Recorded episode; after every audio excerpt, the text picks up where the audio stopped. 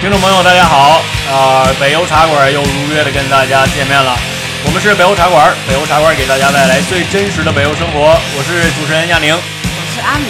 我是老王。我们呢，最近看的关于国内创业、大众创新的新闻哦，到处都是。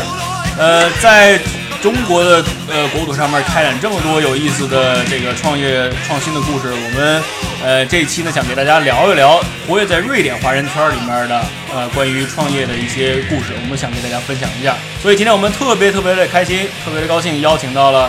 呃，Squirrel 是瑞典的一个 startup 公司，呃，它的 CTO 朱楚来到我们呃演播室做客，欢迎朱楚。大家啊好，我是朱楚。朱楚，呃，您要不要先给我们大家介绍一下，呃，关于 Square 的一些背景，或者是你怎么样开始 Square，呃，这个公司的创业的经历？我觉得开始之前，我还可以多说朱楚两句。我感觉呢，不光是什么创业 CTO 之类的，是一个登山家，嗯，是一个专业的美容。我美操容，师没有没有没有， 这这可能真不行，我操。最近在研究天文，而且极正强在的考求取知飞欲行驾照。对对对对，所以说，想今天应该会很有意思。非常有趣， 特别开心，今天朱楚能够来到我们演播室做客。呃，我们叫 score，S Q O R E，这这什么意思啊？这词儿？这其实就是一个分数，把 C 换成 Q 的一个一个一一个，相当于是 score 哦 score 意思取 Q。嗯，呃，其实我们觉得，主要是现在目前这个对人才的评价系统是一个特别特别不科学、特别落后的一整个系统。比如说，你大部分人在找工作的时候，还是通过发简历，通过你自己描述你自己擅长什么、干什么，对，就没有一个特别有效的。客观现在科技的发展评价到系今统天，其实应该有个更有效的方法来评价你个人在每个方方面的能力以及技能，你工作的能力，不是说你自己说什么你就什么。也然后从雇主的角度来判断的话，也是一个我拿到这么多东西，我没有一个特别好的方法来来来区分这个东西，所以我们 score 相当于就给人一个评分系统，就最后就但是通过是比赛跟测试的方式在线的来给每个人大致有一个量化的评级，你对某个东西的技能有掌握到什么程度，然后这个是一个相当于是一个最最终可以变成一个比较高效的对人才评定的手段。但是对于招聘行业，我觉得是应该有这个东西数据大了之后是有一个很强的可能就革命性的作用吧。嗯，哇哦，我是通过一些在线出题的形式，让这应聘者来答。对，就是你招聘者你自己可能想测试你什么方面能力，我们的平台是可以可以自动生成一些，或者可以手动生成一些你想要测试的呃这方面的能力跟技能的一一个一种自动化的方式，然后相当于。你如果今天 HR 大概大部分在筛选简历时候，假设我一万一万份简历，可能每份简历三秒，我就忽略过一遍，看一下你上哪个学校，你大概是一个什么样的人，对，然后这个时间虽然说时间特别短，但是还得花好几好几天时间来干这个事情，而且嗯还是很 manual 这样的一个对，而 process，且非常的主观，对，就完全取决于你这个人审核的一个能力。但我们嗯在在试验这个新的 idea 的时候，跟大部分的公司在聊这个流程，他觉得这个东西是一个比较科学的、比较客观的，而且效率特别高，人越多这个效率越高的一越高个一个 process，对，一个嗯 流程，也就是说，如果我们北邮茶馆想再招一个主播的话，我们也可以在 Square 上面放我们的广告，差不多是这个意思。然后应应聘者的话就得背个贯口之类的乱七八糟，对，比如我们要长得漂亮的话，需要出一道什么题呢？就不用出题，直接来就可就以了。得分越低的话会越漂 亮吗？这算歧视。颜值那也是值啊， 那个是可以量化的。嗯，不过想起就是任何一个创业公司，一个公司的背景，它总有一个呃原始的起源点。嗯，那我们就特别好奇，Squirrel 当时这个想法从哪儿来的，嗯是怎么样产生的？对，就这个挺有意思的。其实这个跟北欧的文化有点像，因为我也是来这儿上学的。当时上学的时候，就在学校的孵化器做一些其他的项目，在做这个东西之前。嗯、然后呢，瑞典它有一个特别，可能常听这节目的人有听说过这个，就是 fika。就是嗯咖，就是每每天下午有个喝茶聊天的时间，对差不多这个、嗯喝咖啡聊天聊天的时间。就我也呃，我们就几个创始人就在那儿碰见的，就说到这一个事情。就我们最早就主要做在线的竞赛这个东西，嗯，因为我们觉得比赛是一种特别好的，用一个公平公正的方法来衡量一个人的水平的一个一个方式。现在 Score 也只是把这个概念延伸了，做成一个比较、比较 scalable 的一个一个 product。但是最早其实就四个人，我们聊起比赛这个事情，就是哎，最近我刚刚得了一个比赛，瑞士有一个特别大的一个组织之类的，就要要要把我们就包食宿飞到那参加一个颁奖典礼，就这个东西。它对你的个人的简历也好，个人的就是个人发展以及人脉的拓宽有个非常好的作用。如果没你错假设你赢了一个 Google 的编程比赛，或对嗯者麦肯锡的案例分析的比赛，这个对东西对你个人来说是一个非常好的证明你能力的一个一个一个方式。所以，相当于我们就最早的概念是去来源于那个地方。我们看一下市场上好像没有人在做这个东西，我嗯们就不然就试试看做这个好了。刚开始实际上也只是把一个去搜集一下现在市面上所有的关于比赛这些东西，然后做一个邮件列表，对你感兴趣的，根据你的兴趣爱好跟你学的东西，比如说对这个课题感兴趣，你可以订阅一个邮件，然后这个就是第一步我们做的事情。后来就渐渐发展出各种各样不同的竞赛的形式跟平台，然后 Score 相当于就是把这个完全做成一个扩展性特别好的可量化的一个系统，用来衡量一个人的就是水平跟跟尤其是技能比较比较注重具体的技能，像这样的一个评价的一个平台。这个事情是特别顺畅的就做起来了，对是吗？嗯，对，因为尤其尤其我们在学校的时候都知道，就学校现在最常用的一个系统就是考试，测试对你个人的能力，就是期末考、期中考像这样的东西。但这种东西有有也有很多毛病，就第一个是你好多东西学校教的跟你社会上要的东西根本就不是一个东西。没错，所以我们我们这现在想做一个事情，是把社会上真正他在招聘这些公司最直接第一手的需求，直接通过这个平台投射到，通过这个测试的引擎投射到用户上面去，你就知道他们真的想要找的是什么东西。对于教育行业，可能也有一定的指导作用嘛，你应该。怎么怎么完善你的你的你教的东西也好，以及你教学的方式也好。事实上，我们也看到很多现在像在线教育的平台，国外对做得比较好的这些 Udacity Udacity、Coursera、 Coursera edX、Udemy 像这些东西，国内也有一些好几个公开课的平台，跟嗯豆瓣儿的这些东西，呃，果壳这几个对好几个做的比较大的，其实都有点类似这种东西，就是在线的教育跟现在招聘的整个的整个的方式在在发生一个比较巨大的变化一个变革吧，对算是。但具体什么时候会有一个大的突破，我们现在就处在这个行业里面的人都在，反正努力的朝那个方向走吧。嗯嗯嗯，未来有一天，就是希望你可能不需要简历，不需要问你这个人来自哪个国家、哪个城市，不需要问你上的是哪个学校，不需要问你的你姓什么，你你是不是有一个特别显赫的背景，这嗯个是一一个可以成为一个非常有效的衡量一个人的一个手段跟跟一个平台吧。但是你当时做的时候，就跟几个朋友聊起来，嗯，然后花了多长时间就决定不做自己以前做的事情，就直接投入进来呢？但啊这个东西没有那么线性嘛，就是还是其他的东西还是稍微有再继续做了一下，嗯然后呢，当时大家都在上学还是在上班呢？嗯呃，都在上学，也同时都在做自己其他的创业项目，因为在啊在孵化器里面碰到的，相当于。嗯，然啊后那这四个人大家都是哪儿的人呢？除了你以外，三个嗯呃，其他三个人都是瑞典人，就是一个斯两一个斯德哥尔摩人，一个哥德堡，还有一个是在林雪平的。嗯嗯是一个国际化团队啊，据说这个项目其实两个月就已经做得很好了，嗯对，因为我们相看得当于很准。也也不是这个，我感觉是就是我们我们在斯德哥尔摩经济学院 Stockholm School of Economics 这个学校，他们有个孵化器，有一个比较成型的一个模型。他们有一定的就是对指导作用特别好，对于关于怎么做公司有自己的一套理念。因为我们在在那儿都有一段时间，然后有一些潜移默化的影响，就他们有一个特别、嗯特别有意思的要求，就所有在这个孵化器里面公司必须得在三个月之内卖出一样东西，就不管你做什么的，必须得有客户才行，这是哇哦唯一的要求。除了就是得是本校学生之外，其他之外就是这是唯一的要求，没有任何其他的指标，只是一个硬性的要求，你必须得三个月之内有一个客户。这个阴性指标很有意思，因为我觉得它可说不定从某种程度上就直接刺激你，让你就想到你的那那个呃，就是你的商业的这个呃叫做什么商业模式，商业模式什么，然后怎么来赚钱。对，因因为其实创业，我从我的角度来看，它是有好多种的。你比如说，有一种烧钱式的创业，这个是一个时下很流行的一个创业方式。嗯另外一个，因为我们四个人就是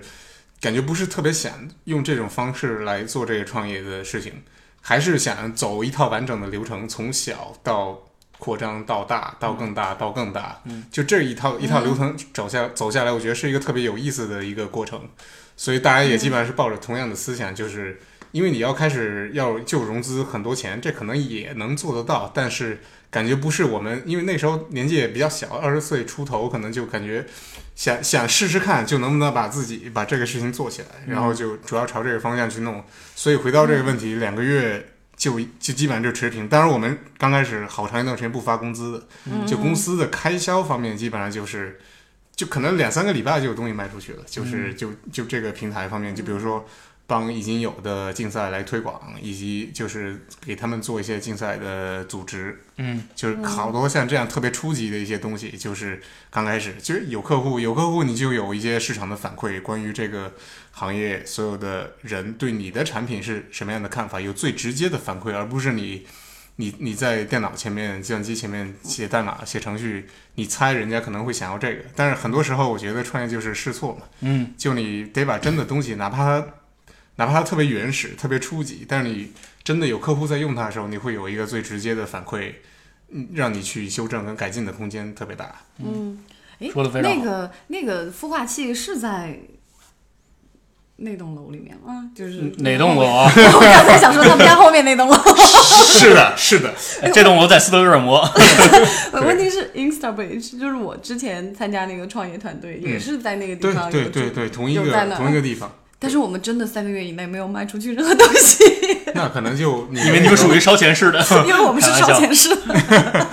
规矩，可能就有点变化了，可能。哎，真的做 app 就可能很难从三个月的时候就开始赚嗯赚钱。但是他那个，嗯就比如说，不是说你必必须得卖钱，至少你得有一个 part，就是 customer，哪怕是不付钱的 customer，其实也是可以的。哎，嗯那对于 app 来说，是不是有用户就算是 customer 了？已经，我觉得可以这么理解，就是有哦用那户在还是用有你的嗯东西，那还是就有说嗯明说市场是有反馈的。嗯，你不能说你花六个月时间在孵化器里面就只干就是写代码，那你完全没有必要在这儿，你在别的地方也能干这个事情。嗯，对，有 道理。这儿这儿我想插一句，其实阿米我们的主播曾经也是这个瑞典，呃，有一个那个 startup 公司叫做 Install Bridge，也是以 co-founder 形式身份进去的，对吧？他有过很多呃创业方面的经验，所以今天我们也可以问问那个，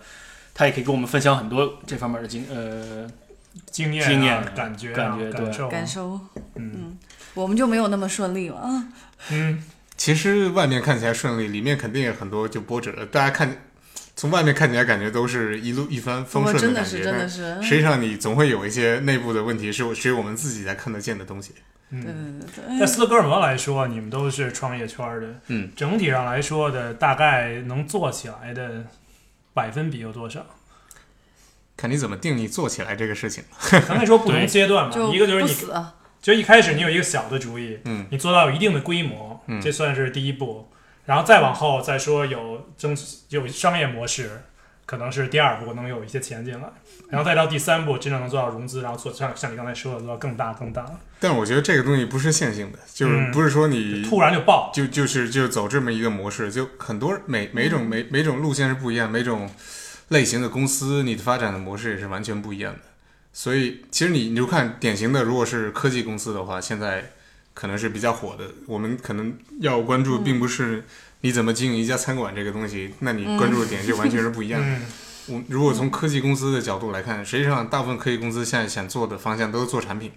很少就是卖对卖卖服务的这种东西是越来越少，尤其做咨询的这些东西，因为扩展性比较差。嗯，科技公司包括投资人愿意给你投钱，也是看你未来的前景，有可能性在这个市场、这个行业加上你这个团队做的东西，有可能是一个特别特别高的回报，这种可能性他才给你投，有可能给你投资，因为很大部分的风险投资你就看一个你市场是不是他觉得有有潜有潜力有前途的市场，第二个就看你这个团队是不是有能力把这个东西给做好，嗯第三个可能才是看你这个公司到底是什么。所以很多时候你你公司本身做的这个事情，呃，你你当然你跟团队有很大的关系，但是你所处的行业会会决定你具体以什么样的方式来来来就是增长这个公公司，还让它真的让它是变得更还真大的是。嗯，我有一个朋友在这边做一个企业，做了六年，就特别特别难融资，因为他做的是嗯 smoothie 的那种奶昔奶昔的自动贩售机，然后他要做这个东西。就融资特别的难，因为他说他去跟很多的投资人谈，大家都想投科技行业，就不想投这种传统的食品行嗯业。嗯然后最近他有用众筹的平台，一下子就融了很多钱，然后又继续融了第二轮。然后他说他特别想倒回去跟那些不投他的投资人 去跟他们讲说，你看你做的事情。 因为投投资人的他逻辑很简单嘛，他就是你看我能有多少倍的投资跟回报。那你如果这个东西，假设我们拿餐馆打个比方，你就盈利特别好，特别特别好，你这个餐馆一一一年能做一千万、两千万好了，但是你你说白，你只是这么一家餐馆，你你让你盈利能够盈利百分之百。那你也就是挣个五百万，还得大家分。所以，对于对于跟科技公司来讲，你可能做好了的话，这嗯个数量级是好几个数量级的差别，所以对他们来讲，你五百万哪怕是最佳的 best case scenario，五百万对他来讲是没有什么吸引力的一个、嗯一个一个价值，所以这个就决定了他他投这个东西，他可嗯能管理这一笔小钱的精力要比他付出跟得到这个不成正比，就这不是他运作的模式，嗯但肯定是有一些融资的渠道是更适合像这样的企业。对跟这样的项目的，你只要找对了，其实还是可以。我觉得众筹就是一个对嗯很好的模式跟平台。嗯，因为它是面向消费者的一个产品，嗯没错儿，阿米，你原来的公司也是科技公司吧？也是科技公司，嗯，做 app 的，嗯，那你们公司走过的路跟刚才朱主给我们介绍的是相似的，还是有很多不一样的地方？我觉得就起码就像刚才他说的，从外面看大家都很光光鲜，我觉得之前那个公司在外面看也也还蛮光鲜的，然后其中的苦楚其实很多，然后譬如说我们有嗯，可能有半年的时间，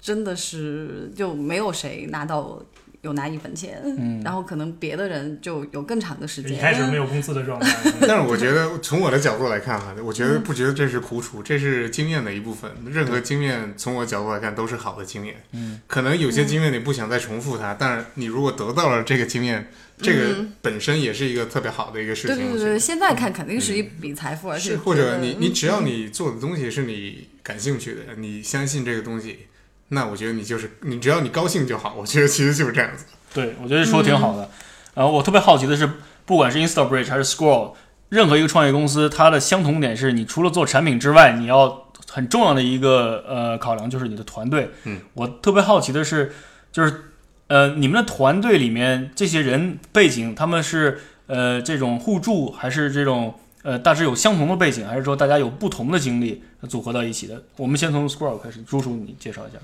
其实既有相同又有不同，从就是从从怎么讲，所有人他的背景，大家是非常的多样性的背景 diversify，但是呢，多样性的底下还是有一个相似性的东西在里面，大家可能就从生活的模式、世界观、价值观东西，还是有比较类似的一一一个一个主线的存在，但是。嗯你如果看每个人来自什么地方，我们公司现在五六十个人，有可能将近二十个不同国家、国籍的人，嗯，就是在里面工作。所以这种情况下，文化的背景的不同，以及你从小长大的过程，以及你接触的东西，你的世界观、人生观、宗教观、价值观，可能是有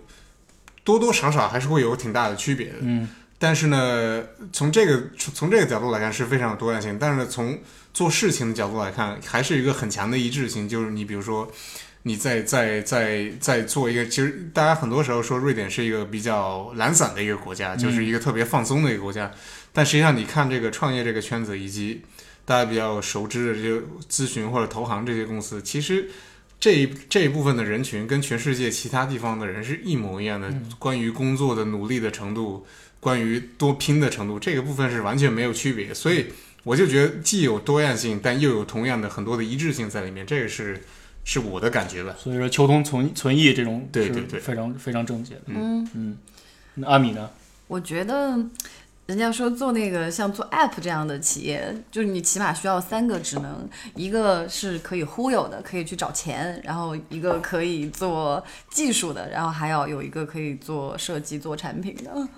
我觉得当时我们那个团队还是有这三个职能，嗯然后最好是有一个特别能忽悠。这跟这跟老王开的面馆儿很像嘛？他那个老北京炸酱面就是一个可以拉面，然后一个可以那个呃吆喝，另外一个是可以卖面的，是吧？可以炸酱，你可以炸酱嘛？ 开玩笑， 就是大家都知道创业肯定不是一帆风顺的。然后我特别好奇，朱叔，像你们经历这么多，还有阿米经历这么多，你们你们遇到的最大的困难是什么？然后你们怎么克服的？嗯，其实我觉得最大的困难可能是刚开始的时候，因为我觉得人生最大的困难就如何选择你该走的路线吧。从我的角度来看是这样子，就是你、很多时候你如果有很多选择，你这个难点就在于如何做出一个比较比较合理的选择以及最优的选择。但你年轻的时候很容易就会就会做一些怎么讲，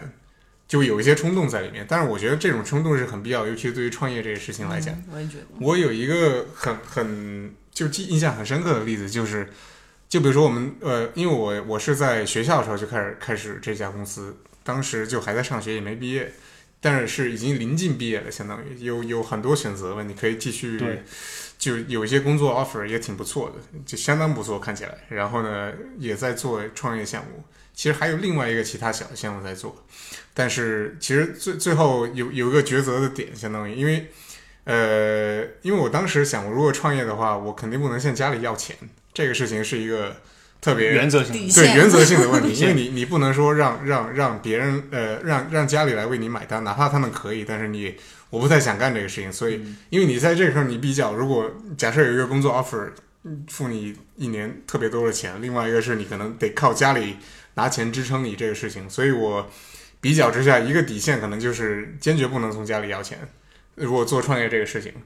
然后呢，同时你跟一个工作 offer，你觉得特别好的一个工作 offer，可能之前你如果要工作的话，这可能就是你最想要的工作之一吧，可能可以这么说。那这个东西，一个合同跟一个你自己选择机会摆在你面前，然后再看你银行里面的账户，嗯，这个是一个，我觉得从当时那个状况是一个选择比较难的一个一个点吧。尤其你就是穷学生，这么多年对有一个还特别 attractive，就是特别有吸引力的这么一个工作机会对平台，不管从机会来讲，还是从工资的角度来嗯看，所有东西都是觉得你几乎是完美的一个状态。但是呢，嗯这边东西相当于是你自己的、自己的孩子，嗯，这这种感觉。但是你，但是你在嗯年纪那么小的时候，我觉得很难做出一个平衡的选择。是的，呃，所以当时那个状态是，我觉得是我可能在这么多年里面，感觉就是有些会有纠结的地方。嗯，现在其实再难的地方，你总有解决问题的方案嘛。其实难的东西都都是有解决问题的方案的，这些东西都都不难。嗯，难的时候，其实难的其实是在更高一个层面的决策，就是你是不是应该做这个事情。嗯，我觉得那个是我就当时的感觉最难的一个部分。嗯，但是你过了之后，现在觉得，哎，好像做的选择是正确的。而在且非常有勇气，嗯对，我觉得这个真的非常有是勇气，要有很足的勇气才会去做这样一件事情。但这个东西，我觉得我想想了一下，这个我后来就考虑一下这个事情，因为还有一个问题就是，你人不在国内的话，做这个决定稍微会容易一些。我觉得，嗯，你如果在国内的话，就是同僚的压力，比如说同学都去父工母作，压力，父母的压力会更直接一些，在这儿你就可嗯以完全不给一泡屎了，嗯就是 完全放开了就。对对对对 就，Don't 跟 give 自 a 我很 shit，多，就是你想你想干嘛就干嘛，就这我样。还真没听过这中文的直接翻译，今天我得到它了。我也得到了，我也得到了。得到就好，还真的是，我以前有听一个 TED Talk，他就说最难的决定不是那些你可以直接用量化去比的东西，是两个你真的很难比，然后你就得选一个你内心真正想要的东西。嗯，就是我，这个是我内心最想要的。对，我觉得，我觉得我们平时在跟阿米聊天儿的，阿米经常就会提到这个“道不尽的完美”这个词儿，你经常会听到，因为我我觉得没有这个“不”字儿吧，不是道尽的完美吗？对一道不尽的，你就可以这样解释，就是 太完美了，你就是想说说完这种感觉。 太佩服你了。然后呢，我就想说的是，呃，就是说阿米开始遇到问题以后，我觉得你有一种特别豁达，或者说，嗯、能够很好的、特别乐观的这种心态，能够去平和自己，哦让让自己渡过难关。我觉得这是你，呃，非常让我们值得学习的地 方。嗯，谢谢。哎，你你之这两前年记得这个后来这个公司是失败了吗？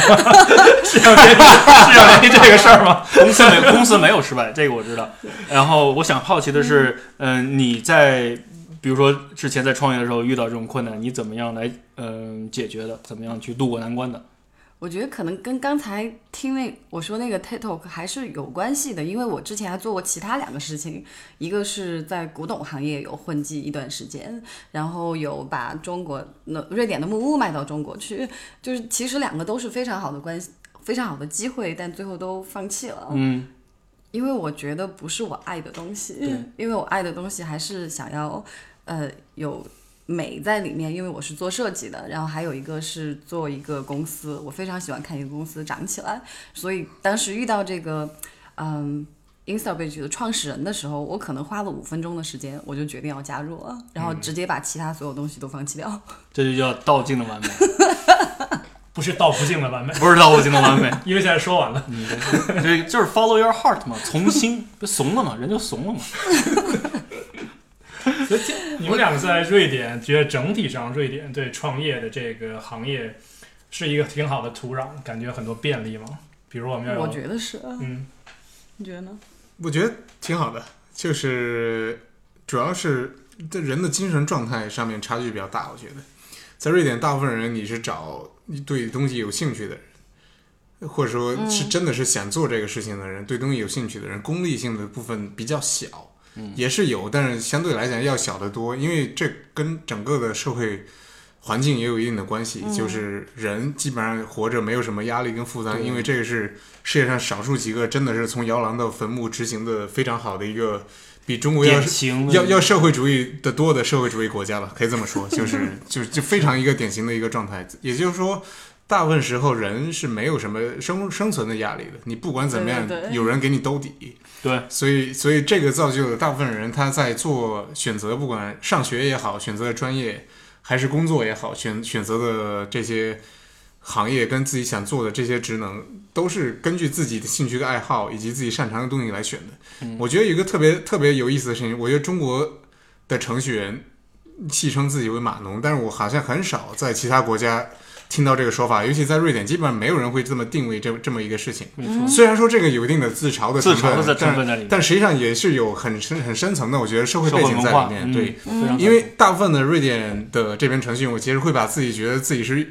是所谓的 craftsmanship，就是嗯工匠、手艺人，人嗯就是手艺手艺人甚至升华到艺术的高度，就是这个对东西。我对它感兴趣，我我做比较擅长，我找到一个最好的方法来做这个事嗯情。而我接触的挺大一部分的，尤其是亚洲的程序员，做这个东西只是觉得我有一份工资，我挣钱，嗯我是一个比较有用的技能，在这个社会上能够能够能够养家糊口，能够嗯挣钱，这个我觉得是精神状态上就是人和人区别比较大的地方。嗯没有一种骄傲在里面啊。对，就就他就就怎么讲，他们就真的是感兴趣，大部分人在做这个事嗯情，但是很多时候。就来自亚洲的程序员，经常是变成一个比较功利的一个状态。嗯，但这个东西我并不是说它不好，只是这是一个，哪怕你可能状态的不就同，嗯人人的生活的状态，对他你在身在其中的时候，身在其中的时候，你就会有比较大的一个区别。没错，对，这嗯说的非常好。我想起我小时候家长经常跟我说的一句话，叫“学好数理化，走遍天下都不怕”。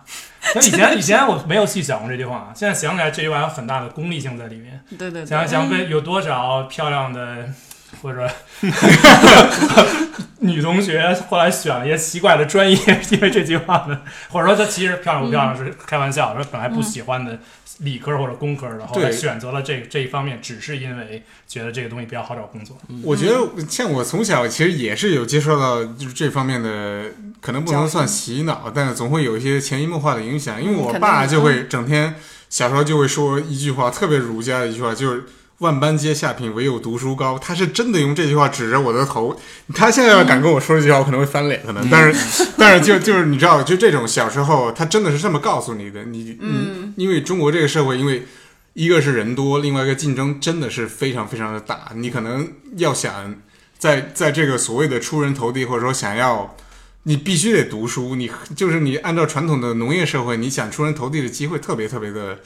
稀少，这个这个资源是稀缺的。嗯、但相对来讲，在一个发展程度比较高的一个社会里面。这种程度，大家不管每一行，你都能做你自己喜欢的喜欢事做的嗯情。这个这个事情而是、且很专注。对，对，我就然感后觉就这可以边做特别好。对，这面这面程序员敲键盘看代看代码，就就相当于是那种看美弹钢女，琴然后一样对，然后就是对有肌肤之亲的那种感觉。 对，就跟你玩一个乐器，或者说你唱一首歌，基本上是一样的感觉，因为他对真的兴趣是在这个里面的。兴趣所是致，真的爱这个东西，嗯，因为我有个有个特别好笑，有几个朋友就是特别 geek 的那种极客那种人，他就是你的 hobby 是什么？hobby 就是他是程序员，hobby 是写程序啊。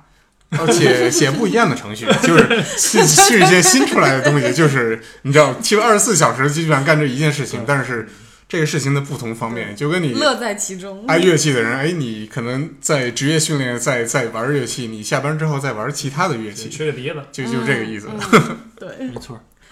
就说到瑞典的 startup，瑞典的创新企业哈、那个，嗯，按人口算的话，按平均人口算的话，这个地方那种十亿美元级的公司是除了硅谷以外最多的。嗯，嗯，对，这边的创业土壤我觉得还是比较 对，当然我刚才讲了很多，就特别多的这种呃比较虚的东西啊，但是实际上实的东西肯定也很多，但这个东西不新不新鲜，因为你中中国现在都有。政策方面就该有的政策，中国可能政策一般，你每个国哪个国家不管也好，中国政策乘以十的力度来推广这个东西对都是这样。但是嗯呢，就这个东西哪儿都有，就是该有的孵化器，该有的这个天使风投上市，所有这些东西一整套融资的一些 instruments，基本上中国不比这差，可能比这更强。现在，但很多时候创业的土壤并不是一个完全的就靠靠这个东西堆出来。嗯，但是这个东西肯定是有一个非常好的促进的作用，所以我觉得现在国内这方面还是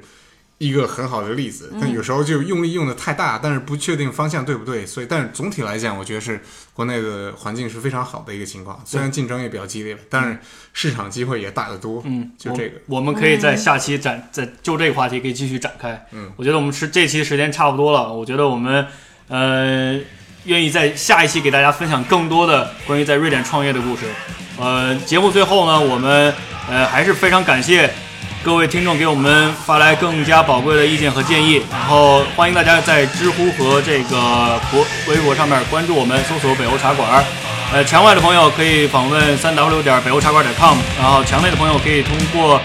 呃 iPhone 呃 Podcast 自带软件和呃喜马拉雅 FM app，然后搜索“北欧茶馆儿”。希望大家继续关注我们的播客节目，我们下期节目再见，拜拜。拜拜。